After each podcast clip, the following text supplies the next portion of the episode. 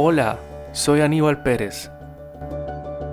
Inicié este podcast para contarte mis experiencias como musicoterapeuta.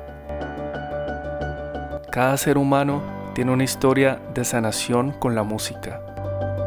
Quiero compartir esas historias y algo de lo que aprendí y sigo aprendiendo de la musicoterapia.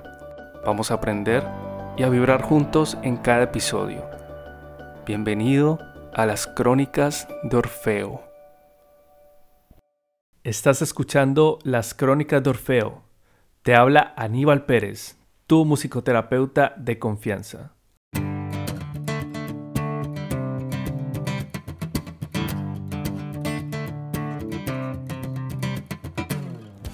Decidí hacer este podcast para que tú conozcas más sobre esta disciplina, que es la musicoterapia, qué hace un musicoterapeuta y cómo nos puede ayudar la musicoterapia en nuestra vida cotidiana. También quiero rebatir esos mitos que hay sobre musicoterapia, que la musicoterapia es una disciplina que sirve para relajar, que si uno va a un spa entonces uno va a escuchar musicoterapia sin, sin tener allá un musicoterapeuta que te pueda asesorar o que, que te haga una sesión. Todo esto me gustaría rebatirlo y me gustaría que tú también compartieras este podcast para cambiar esta idea general que se tiene sobre musicoterapia. Además, bueno, si tú quieres saber más sobre musicoterapia, también puedes visitar mi página www.podcastmusicoterapia.com. Como estaba diciendo, la musicoterapia va más allá de alguien que puede ir a una sesión y relajarse por medio de la música. Y además cualquier persona no, no puede ser un musicoterapeuta. Para ello hay que estudiar, hay que formarse. Hay musicoterapeutas que tienen formación de licenciatura, de maestría y hasta doctorado.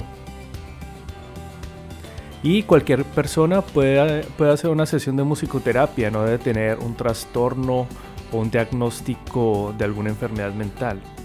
Por ejemplo, la musicoterapia nos puede servir como una exploración personal y también, como veremos en el capítulo de hoy, nos, nos puede servir también como una forma de búsqueda espiritual. La música ha sido una forma de arte que ha ido de la mano con la búsqueda espiritual del hombre. Y a mi forma de ver esto se debe porque tiene un carácter abstracto desde su origen, no podemos verla cuando se produce. Y esto es porque es un fenómeno físico, como sabemos, es una vibración que se transmite por medio del aire, y que llega hasta nuestros oídos. Y en este recorrido no la vemos, este proceso le proporciona a la música como un carácter especial, invisible, hay veces incluso también podemos decir que divino y mágico. Y desde su origen y también con la combinación correcta de, con otros sonidos, producimos armonía. Y estas palabras, armonía, divinidad, estas palabras nos acercan a ese carácter o a ese ideal también de espíritu que puede tener la música. Y debido a esto, la música ha sido utilizada desde tiempos antiguos como un instrumento de búsqueda espiritual. Desde rituales antiguos hasta hoy podemos ayudarnos por medio de la música, por ejemplo, para meditar o para orar. Un buen ejemplo de esto son los salmos cristianos que buscan una, son estos cantos que buscan una conexión del individuo con un ser supremo, con un Dios. Y en cuanto a los salmos, el texto es apoyado con música y esto eleva el efecto del encuentro con Dios y también estos salmos traen consuelo a la persona que los cante o los escuche. Independientemente de si uno es creyente, si uno es católico, cristiano, musulmán, las personas, todas las personas, tenemos necesidades espirituales. Y la búsqueda espiritual no tiene que ver solamente con la búsqueda de una religión o con la práctica de una religión. La búsqueda espiritual difiere con cada persona, esto está claro. Cada persona puede tener prácticas espirituales distintas unas de otras. Y para comprender un poco mejor cómo sería emprender un camino espiritual y sin pertenecer a ninguna religión, me gustaría mencionar un poco sobre un pensamiento de uno de los grandes intelectuales del siglo, del siglo XX, el señor Sigmund Freud, que en el libro, en su libro, quizás el libro más filosófico que él haya escrito, llamado El malestar en la cultura, él introdujo este pensamiento del sentimiento oceánico. El sentimiento oceánico sería como su forma de ver por qué el ser, el ser humano tiene esta necesidad espiritual y por qué siente atracción como a la sensación de unidad con otras personas y también a un ser supremo. Freud habla entonces sobre un sentimiento de unidad con un todo y él propone la, la metáfora del océano. Él lo llama el sentimiento oceánico para comprender mejor este sentimiento de unidad. Como sabemos, el océano refleja una inmensidad inconmensurable, es una sensación que puede parecernos también eterna, sin límites, sin barreras y es una plenitud. Cuando uno está al frente del océano, de pronto también podemos preguntarnos muchas cosas. ¿Dónde termina ese océano? ¿Dónde empieza? Todas estas sensaciones y preguntas, preguntas existenciales además, son un reflejo también de búsqueda espiritual y también una pregunta de cómo está todo conectado, cómo nos conectamos nosotros con otras personas y también con un posible Dios Supremo o a lo que podemos llamar Dios Supremo independientemente de la religión o de lo que creamos. En este sentido, siguiendo con este tema de la sensación o el sentimiento oceánico, quisiera entonces mencionar algo ya más particular en cuanto a la música. Estamos haciendo un episodio sobre musicoterapia. Obviamente la música es una herramienta que utilizamos los musicoterapeutas. Y personalmente yo soy chelista, yo toco el cello. Y hay, un, hay una pieza musical que es interpretada en muchas películas. Y esta, estas son las suites para cello solo de Johann Sebastian Bach. Y entonces yo también me he preguntado por qué siempre escogen esta pieza para las películas o también para videos. Eh, y estoy hablando precisamente del preludio de la primera suite de Bach.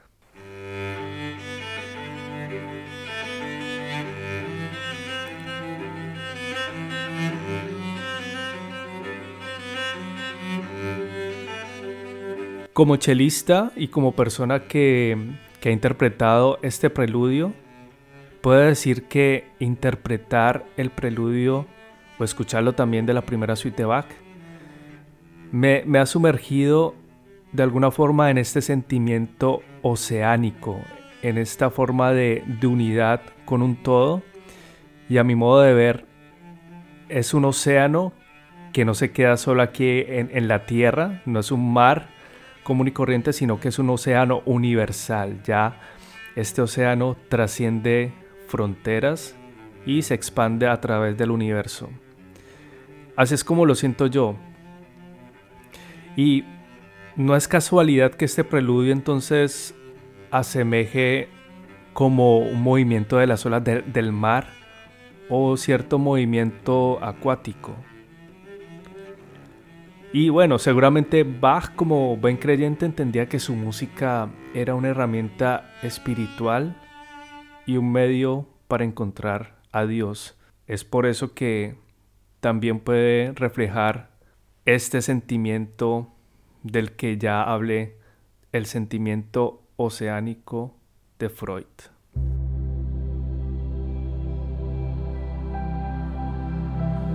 La musicoterapia también puede utilizar la música como una herramienta espiritual. Sin embargo, en los tiempos modernos, el día de hoy la visión espiritual es muy distinta a la que se tenía en los tiempos de Bach, allá en los años 1600.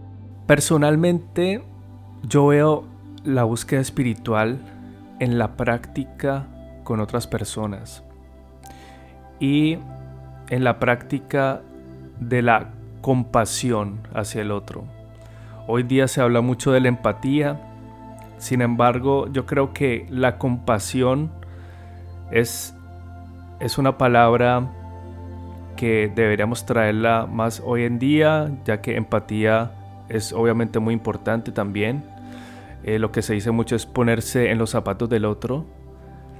Sin embargo, la compasión hacia otras personas y etimológicamente la palabra compasión, ¿no? De tener compasión, pasión sería entonces tener que sufrir, tolerar, aguantar junto a otra persona. No me gusta tanto la forma etimológica de la palabra en español, pero me gusta más la palabra en alemán, que es Mitgefühl. Esto es sentir con, sentir con la otra persona.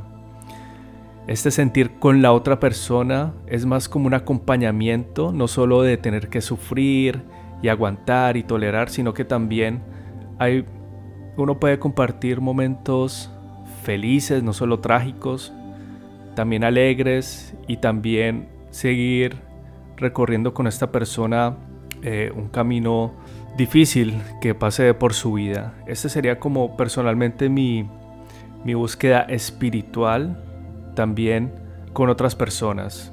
Y encontrando otras, otras personas me, me podría encontrar a mí mismo.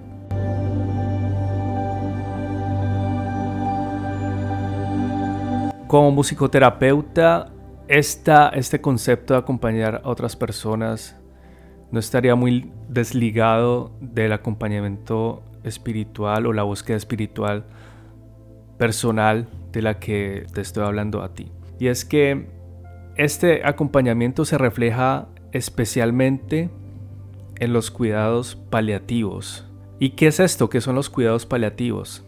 Estos son cuidados que ayudan a las personas con enfermedades, por ejemplo, enfermedades graves, digamos terminales, ¿no? Aunque la, palabra terminal ya, ya veremos por qué la pongo entre comillas.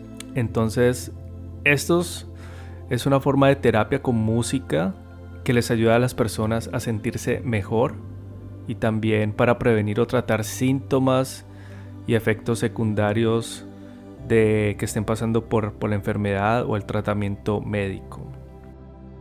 Y es que también muchas veces nos olvidamos del dolor psíquico de, de, las personas que están en cuidados paliativos o que tienen una enfermedad grave.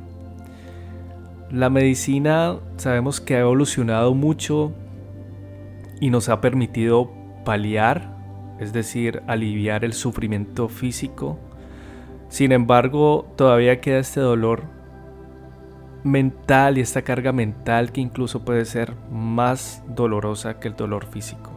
Y respecto a esto, me llamó mucho la atención un video sobre unas palabras que dijo un psicoanalista británico llamado Wilfred Bion. Y este fue un psicoanalista muy importante que trabajó en Londres en la clínica Tavistock. Y entonces en una conferencia le preguntaron que por qué iba a dar terapia a pacientes con cáncer terminal, porque seguramente no valía la pena, ya la persona estaba a puertas de irse de este mundo. Y entonces él le contestó que él como terapeuta no estaba junto a los pacientes para organizarles un funeral, sino que su tarea era que en lo posible él estaba ahí para hacer la vida más soportable a esos pacientes por el tiempo que estuvieran vivos. Y es por eso que la palabra terminal, con ese significado de punto, de no se puede hacer más, no la grababa para nada. Y yo también desde ahí he preferido no usarla tanto. Incluso a Bion le, le resultaba algo ridícula.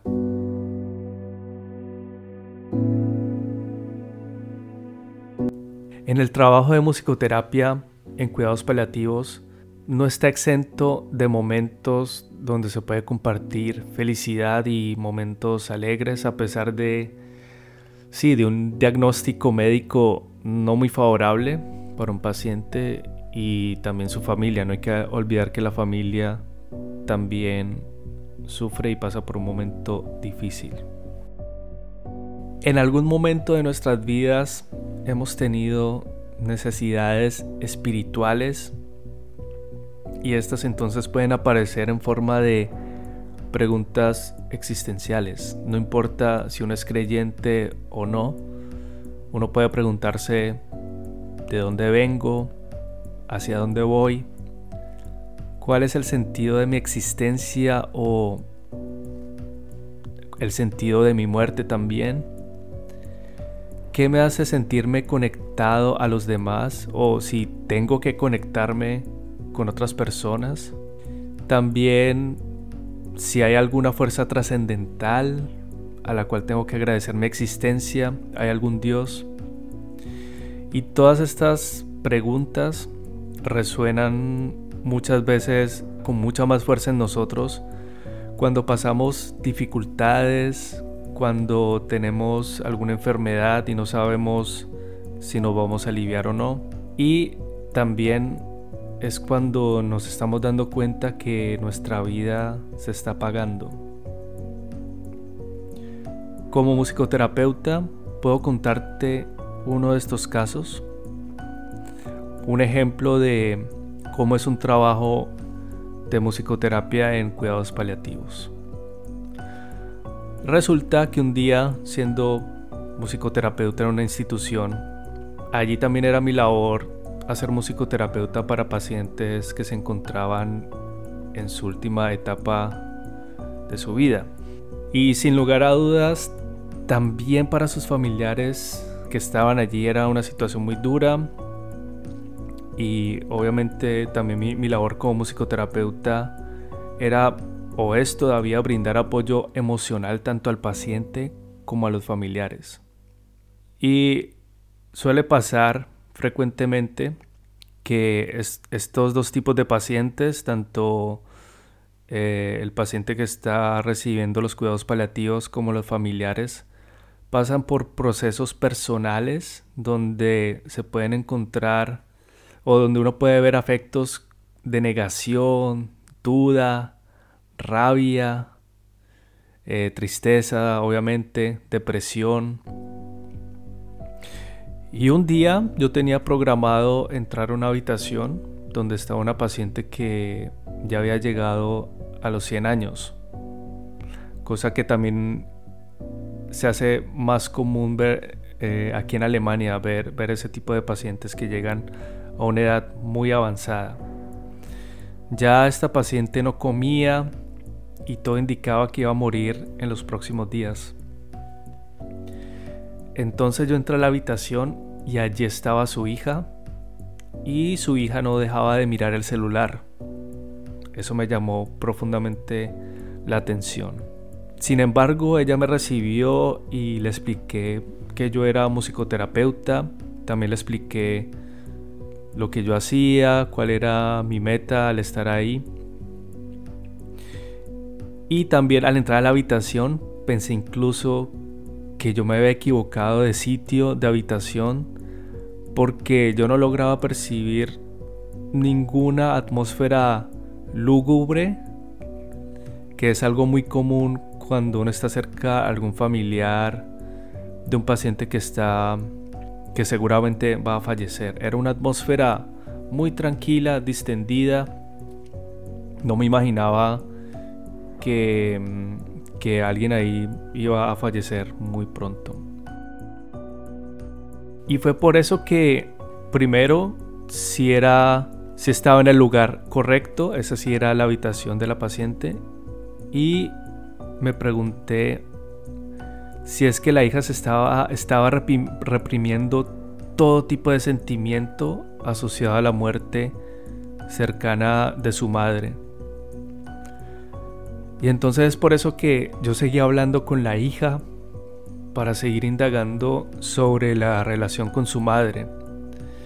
Y esto se hace musicoterapia o lo hago, lo hago yo, no de forma directa, sino que uno puede indagar qué música escuchaba la paciente o si, o si la hija, por ejemplo, en este caso, escuchaba también música o cantaba con su madre para indagar qué tipo de relación tenían, si eran cercanas o no. La hija entonces seguía viendo su celular en algunos momentos, pero también me contaba que, ella cantaba con su madre y también con sus hermanos en tiempos de Navidad, cantaban villancicos. Pero yo seguía preguntándome por qué, por qué no se sentía triste. Y ya que con lo poco que, habíamos conversado, me daba cuenta que ella sí tenía un contacto con su madre. Y entonces fue que en ese momento me animé a preguntarle muy directamente, eh, discúlpeme, ¿le puedo preguntar algo? Y le dije, ¿usted cómo se siente en este momento debido a su madre? Y entonces ella me contestó muy de buena forma, muy decentemente, incluso feliz, cosa que me sorprendió. Y me dijo, sí, mi madre quería morir de esta forma. Y ella nos dijo que debíamos celebrar cuando ella muriera. Que todos debían estar, toda la familia debía estar feliz el día de su muerte porque ella había tenido una vida plena. Y claro, ya después de estas palabras, yo entendí por qué la atmósfera era tan distinta a la atmósfera que había percibido en otras habitaciones con, con pacientes en cuidados paliativos. Y entonces decidí que podíamos celebrar con música, que es una muy buena forma de, de despedir también a alguien. Y así fue que que lo hicimos. Decidimos entonces celebrar la vida de, la madre de forma plena y feliz. Y entonces cantamos una canción típica alemana y la hija incluso, para sorpresa mía, me preguntó que si podía tomarme una foto junto a su madre como recuerdo, con una guitarra en la mano, cosa que también me, me llamó mucho la, atención y bueno, eh, y así lo hizo, me tomó una foto el recuerdo.